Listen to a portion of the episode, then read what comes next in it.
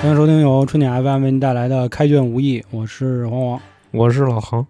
嗯，先做个总结啊，先跟大家说个总结，因为我们前面说了海鲜三巨头李俊、张恒、张顺，但是呢，要说他们仨呢，还要再提到一个很重要的人，就是揭阳镇的三霸。揭阳岭呢，可以说是李俊；揭阳江呢，就是张恒、张顺，还有个揭阳镇，因为有山有水，还得有村落。还得有镇，哎，对，就是咱们这个《水浒》里啊，要我说呢，他这个号也有意思啊。天究星，梅遮拦穆弘，这个究啊，我觉得是究竟。咱们多引申一句啊，就是究竟怎么他妈回事儿？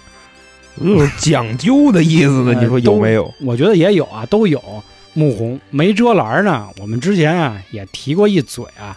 这梅遮拦的意思就是说啊，这孙子挺鲁挺猛的，谁都拦不住，有点那意思。大概的意思就是没有什么能够阻挡。嗯，我对自 自由的的向往啊。好家伙，蓝莲花是吧？盛开的一朵，在这个揭阳镇上。哎，他这个人呢很有意思，我觉得一直在《水浒》里大家都在讨论为什么三十六天罡里啊，理论上来说他算是大家最看不上的一位，比那个扑天雕李应都他妈让人大家看不上，因为李应呢，人家这号啊扑天雕啊，而且人家有两把刷子。小李飞刀在这个后来的战绩里呢，确实也是干了点实事。这个咱们在讲祝家庄的时候，到时候会说。咱们先说说这个梅遮拦啊，咱上一期咱航哥给咱留一扣，说这个梅遮拦跟他弟弟感情是好特好，人哥俩感情怎么好了？我觉着啊，你要是管他叫这个梅遮拦儿，我觉得这个不太恰当。嗯，搁我这儿啊，我看完了他的这一段以后啊，我更想叫他伏地魔，你知道吗？嗯，怎么说呢？就包括是你像他哥俩感情好到一什么地步啊？本身呀、他们是属于出身富户，就穆春、穆红、嗯，这俩人。有钱，从小呢，穆红就特别能打架，爱惹事儿嘛。穆春呢就可能稍微差点儿，在惹事儿的这一块，就一直被自己哥哥的这个阴影啊所笼罩。要不然叫小遮拦呢。小遮拦儿对，嗯然后小遮拦儿呢也是有这个雄心壮志，就说操，我为什么不能像我哥一样那么威风？好家伙，为什么一定要活在他的阴影之下？其实有很多这种电影啊、片儿啊都会演到这种，嗯，是吧？然后就很容易。兄弟戏强，是吧？但。是他俩不是，他俩是属于什么呢？穆春去外边惹事儿去，穆弘回来给他擦屁股。穆春说：“咋，你是这么着，叭的给人打了。”嗯，结果呢，要不就是挨歇了，要不就是打的是一比他牛逼的一大哥。然后这时候穆弘也得过去跟人干去。嗯，你包括到最后穆弘死的时候，就他爱弟弟啊，就真的已经是像爱这个小姑娘一样。我跟你说，很多小姑娘应该听到这儿会非常感动。包括你像他们到最后打方腊的时候，穆弘不是得了一身传染病吗？嗯，然后这时候穆春说过去伺候他去，他就骂这个穆春说你什么他妈玩意儿，说你看啊这辈子我他妈除了给你擦屁股，我干点正事儿了，说你这完蛋玩意儿啊，你打今天开始你不要再来见我，恨透了你，我烦透了你了，你就给我滚蛋。然后到最后呢，穆弘死了以后啊，穆春就哭呗，甭看你当初那么说我，你也是我哥哥。后来啊，有这个兵就给了穆春一封信，说其实啊，你哥不是你想的那样。当时啊，他把这信一拆开，说：“亲爱的弟弟，嗯，当你看到这封信的时候啊，我已经不在人世了。我已经不在人世了。说为什么我当时要说那样的话呢？因为我得的是传染病，说我不想把这个病招给你，所以你我不希望你来看我。浪漫的一个韩剧啊，我跟你说啊，就真的，我看到这块儿啊，我当时我觉得这他妈真是《水浒传》吗？我说，然后改后来了红楼梦了都。我这后来我反过来一一琢磨，嗯，人家哥俩这兄弟情谊啊，我跟你说，真是到了，这个找哥就找梅哲兰，真的，你知道吗？就真是一伏地魔。所以说我看到这块儿，我特别感动，你知道，我也是对穆弘这个人就特别就 respect，你知道吗 respect 就外外加上人家虽然啊没有什么太多的这个本事，但是什么呢？但是人梅哲兰，人家猛啊！嗯，那我再给你补一个吧，就是因为你说的这个故事，也让我想起了他的故事啊，啊。他的故事则是这样，是吧对他的故事则是这样，这确实是可以说伏地魔了。为什么这么说呢？就是想起他第一次出场嘛，第一次出场有一个咱们《水浒》梁山的一个地煞星病大虫薛勇啊，就是他那个 跟那耍棍儿呢，啊，是吧耍棍儿啊直播其实他们也真是挺不他妈讲道理的。那意思说啊，在镇上凡是要挣钱的，必须得跟我这儿报一号，就在那儿耍。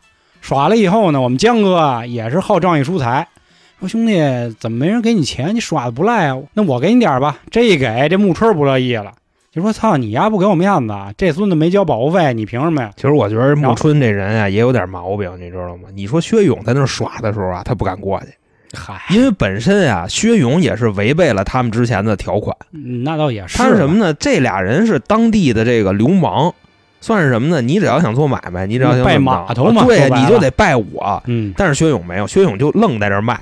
然后后来江哥这一给钱，木春看见了，说：“哎呀，他刚才耍我忍了，你还敢给钱？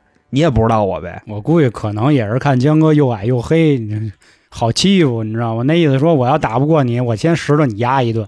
结果确实木春就挨揍了，” 薛勇勇给木春给也是有两下子，确实人家要不人不敢出来卖是吧？后来呢，就回家告状嘛，说哥挨揍了，有一黑蹦筋儿，然后揍我，啊还一病大虫，啊，还一病的虫，太压的了。然后说兄弟放心，走办压的去。说这哪儿打我的屁股，这是打您的脸是吧？五只虫是吧？啊，然后就去了。那去了以后呢，这块儿能看出什么呢？本身江哥已经上船了嘛，上张衡的船了嘛。这穆弘就说了，说你把丫给我放下来，说他气我弟了。张衡啊，虽然在李俊面前抬不起头，但是你呀一旱鸭子，你穆弘你跟我牛逼不了到哪儿去，因为李俊不在的时候，好歹我还是哥呢。所以说，操不给怎么着，反正就那意思。这钱都是我的啊，气死你丫的！那玩意儿就那样。人穆弘这块儿为了自己的弟弟，也是就是去来说，哎，说兄弟，说你给我吧，说他欺负我弟弟了，说我做哥的我得出个气，你让我是吧，不能这做哥的不是那意思。所以说人这块也是大丈夫能屈能伸，确实像你说的啊，够意思，够哥哥。但是我觉得，你说如果光是对弟弟感情好，能排到那么近吗？我觉得不能。大哥，你要是这块儿就聊排名，我觉得可能早了点儿。嗯，我觉得你应该等到这个结完江州法场以后，咱们再聊这个事儿，你知道吧？因为什么呢？人家穆弘不光是没遮拦儿，人家上梁山是带着钱去的。对，是，但是咱不可能为了他开两级呀，对不对啊，那所就。咱还是得说嘛 那你就咱还是得排二十。四是吧？我觉得咱们先说啊，这钱占了百分之先八十，说我觉得。关于武力的问题吧，因为这个大家一直都在说嘛，梅遮拦穆弘是排在这个八票旗里的嘛，八票记里的。咱们你甭管这旗还是记，啊是是是大家都明白什么意啊思。这块儿咱们说一下，这八个人有谁？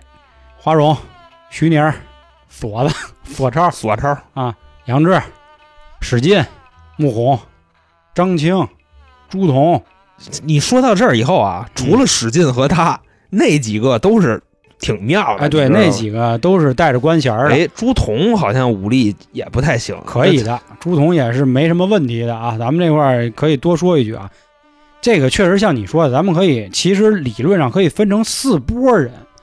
第一波人呢，就是花荣、杨志、索超、徐宁，人家是正经的这个 正官家功夫八票旗啊啊，对，正经的这个当官的功夫票是吧。？这张清、朱仝呢，人家再不济也是朝廷命官，对吧？史进呢，你强说啊，他师傅王进，厉害啊，说白，对人说白，人家跟的这师门这功夫是正派。光环，不是？我觉得你这属于强凑，你知道吧？咱就为了说嘛，因为 因为你穆弘没有说过压跟过谁，虽然他也舞枪弄棒，他也是这个马军里的一个，但是没有说过他的师从何门。他出来始终就是一个富二代臭恶霸，当然这块儿，我觉着你就不要说人家是臭，你知道吧？人家虽然是富二代，但是人家这个事业心非常的强，嗯、可以，对吧？可以，可以。人家就没有在家里安享富贵啊，是不是？嗯人家出去挣钱去了，而且人家还挣着这个钱了，我觉得人家挺威风的。那肯定是有钱的人嘛，对吧？要不然也不会排这么近。咱先继续先说说这武力啊，就是首先他这个武功啊、师从啊，确实都 没有什么考究。没法追了。我觉得这也是天究星，就到底去哪儿究。估计然后其次就还有一个，拜的魁子，大大家对大家都会说这么一个事儿啊，就是目前来说所记载的穆弘的战役啊，就主要分成两个。第一个就是在打这个祝家庄的时候，他跟祝虎打，但祝虎那个实力吧，是这祝家里啊最鸡巴软的一位。他呢，大家都会跟谁对标啊？并玉池，因为这病玉池打的是栾廷玉那级别的，是祝家庄的师傅，对吧？你穆弘打的谁呀、祝家庄的老莫。然后呢，虽然说啊也是假装的败给他，但是那实力确实也不咋地。但是这时候有人就说了，说李逵牛逼不牛逼？牛逼，拿着俩斧子逮谁都砍，他怎么穆弘直接就能给他提了走？他就怂了，就不说了。我觉得这块儿，反正我分析，我觉得是这样。那你要这么说，当年还有一叫金老汉儿的，直接就能提了鲁智深的，那你能说他妈金老汉儿他比鲁智深强吗？我觉得不能这么说。而且我觉得啊，李逵目前的战绩不怎么样，好像谁都能欺负欺负他。大哥，你关键是你得这么说，魁子砍人，你听说过魁子砍过哪个将吗？嗯那倒是，所以我觉得网上很多人都说啊，说穆弘挺牛逼的啊，牛逼的原因是因为李逵这人他一提溜就走，他跟寿张县在那当县官呢，操呀，穆弘谁都弄不了，穆弘一过走走，就就他妈回山里啊了对我再给刚才补一句啊，李逵打过的唯一的将啊，张顺，啊，是李逵就打过张顺，对，比如你说啊，没面目交挺都能给他撂了，撂大哥，焦了人，家这这是练撂跤的，焦李逵王人家这是砍人的，嗯你知道吧？就是所以我们在李逵那期也跟大家就是简单分析过啊，说其实魁子就是三板斧那威风劲儿嘛，气势到位那意思。关于穆弘的武艺啊，到现在来看吧，不好说他到底是强还是弱，但是人也能排进这个八票旗里，证明应该没那么次，或者说他可能是八票旗的老末，而且这也应该是公认的。从目前的所有战绩来看，就可能是他是将里边吧，稍微有点拿不出手的，嗯，所以可能也就是搁后边二流里的老末，你关键是这个江哥每次出去这三位战将巨啊，魔战将。也没有 也没有他，你知道吗？那倒是，那倒是秦明、花荣、林冲，就基本上都是这仨。嗯，但是也都会带着他每次去抢一抢功劳，这为什么呢？这航哥其实刚才就已经跟我们说了啊，就是因为人家是带着钱去的，对吧？因为你想啊，刚上梁山那会儿，就是从法场上就只能上去了嘛，对吧？你哪儿你都回不去了。为什么说穆弘还能排到二十四啊？我觉得这块必须就要说了，确实钱起了很大的作用，至少在他们水浒的这个世界观里，或者说在他的这描述中，为什么这么说呢？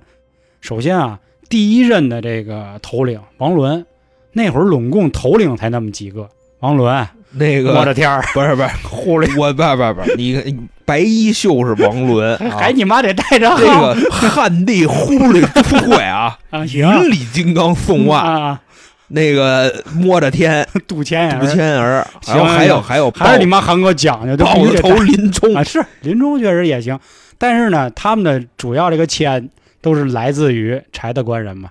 后来呢，就是我们朝天王上去了。呃，关于朝天王这生辰纲到底有多少钱呢？这块儿啊，大家也可以往回听听我们讲七星聚义那一集，因为我跟航哥也是产生一点分歧啊，大家也可以去听一听。可可能没多少钱，航哥更认为它是一场阴谋，我觉得呢应该有钱。为什么这么说啊？因为那会儿书里说啊，梁山伯呢那个时候已经发展到有三五千的人马了，应该得有点银子吧，或者说可能真的就是来自柴大官人那儿的。但是那会儿呢，江哥他们要上去了，而且在江哥法场之前呢，花荣他们也之前上去过了，但是那钱肯定应该来不及了，对吧？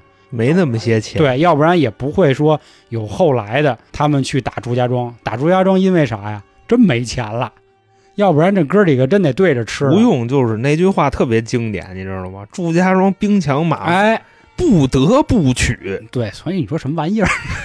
这不就必须得取。这不还是山贼吗？说白了，你还是跟江哥递葛来着，你知道吧？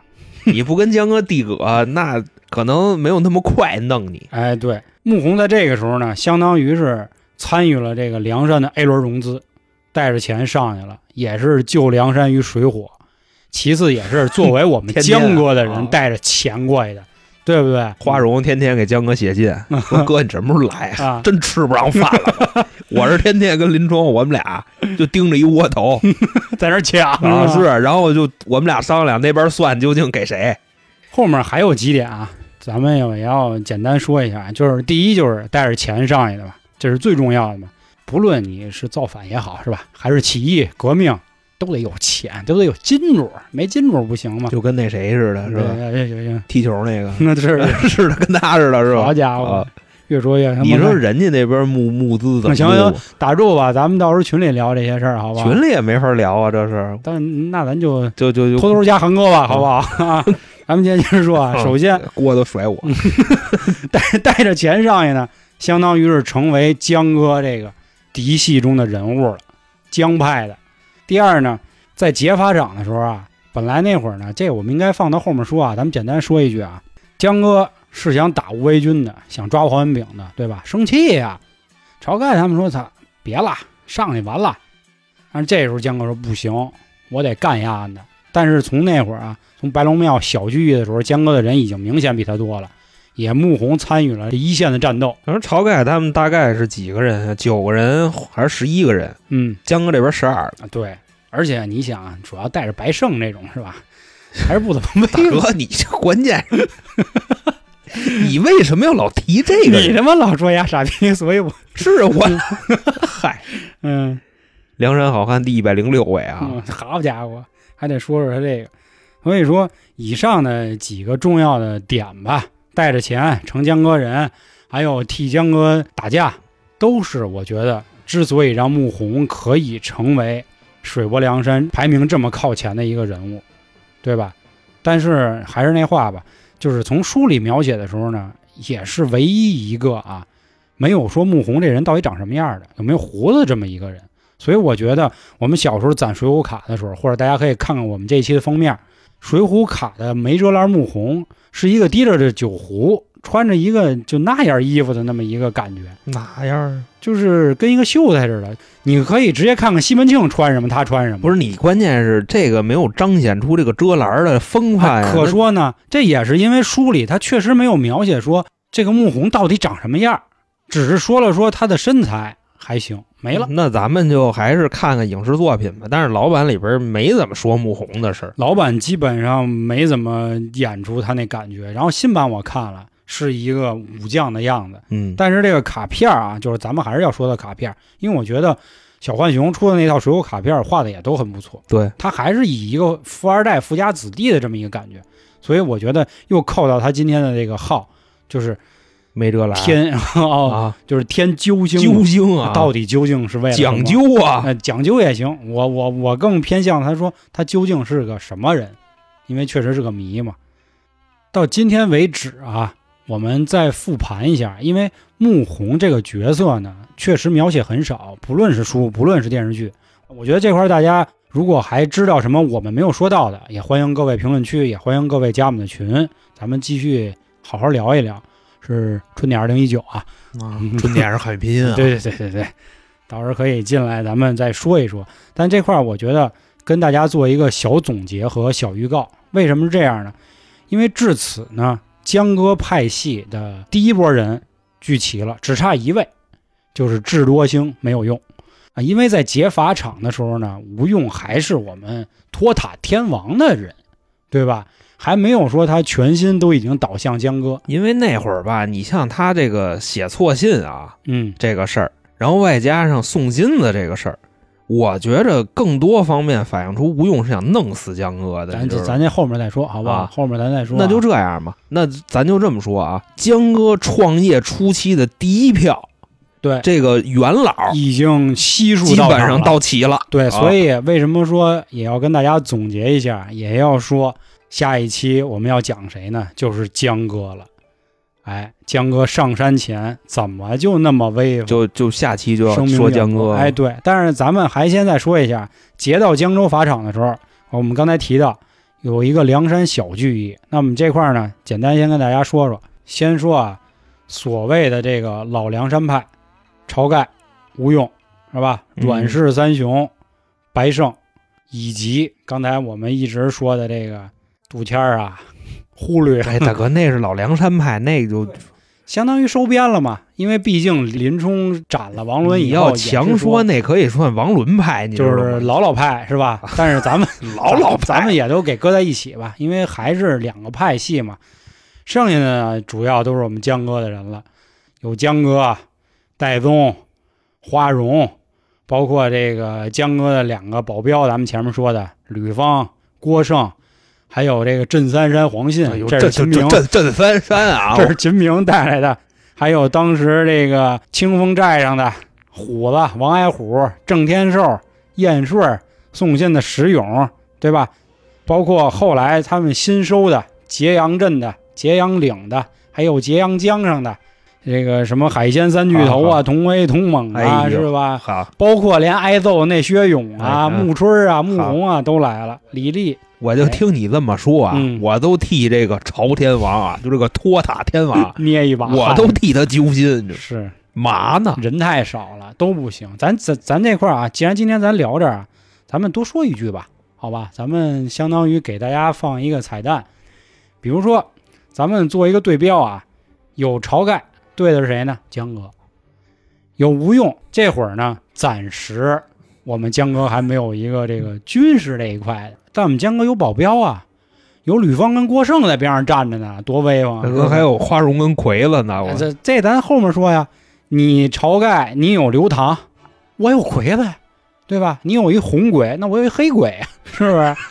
你你有呢是吧？你有阮氏三雄水军呢，大哥，我现在这儿我有揭阳三霸啊三，三三海鲜，啊外加同威同猛，兄弟，我这五个，又比你威吧？然后我这时候我晁盖哥哥接着打牌了，打谁呀、我觉得咱就把这老老派的送给晁盖吧，好不好？忽略。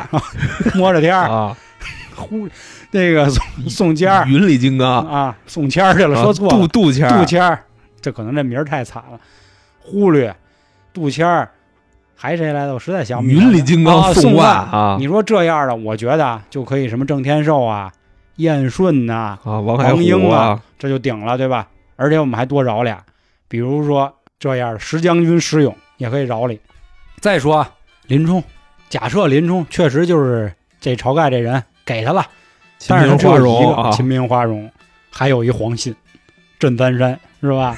镇三山啊，人家仨人又比你行，关键人还有呢，穆春、穆弘啊，再不济能当一炮灰啊，至少先消耗一下林冲啊。那这个白还有薛，勇呢，白胜这一块什么时候出啊？白胜我都你你不说我都白胜就把这人给忘了，片儿三是吧？我觉得就跟薛勇单挑去吧，就斗地主里放片儿三啊是是是，实在是太小了。所以纵观这个时候，你就发现了江哥太威风了。紧接着江哥上山之后，就有什么事儿呢？就有朱家庄的事儿了。人那哥几个也是知道江哥好的呀，对吧？什么熊子呀、熊子秀啊、谦儿啊，包括远在其他山的二龙山的，是吧？少华山的，那时候二龙山的还没到呢，对，没到归没嗯。到，但是武松已经是我们江哥是吧，在心里挺重的这么一位置了，这确实不一样。今天最后跟大家也在目前啊，我觉得像《水浒》的第一阶段，可以跟大家也不能说告一段落吧，算是落下一个小的帷幕。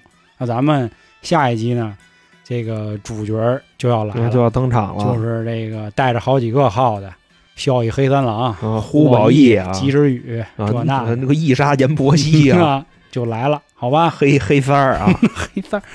那咱们今天的节目就到这里，咱们敬请期待下一期的节目《江哥上山前》。感谢各位的收听，拜拜。拜拜。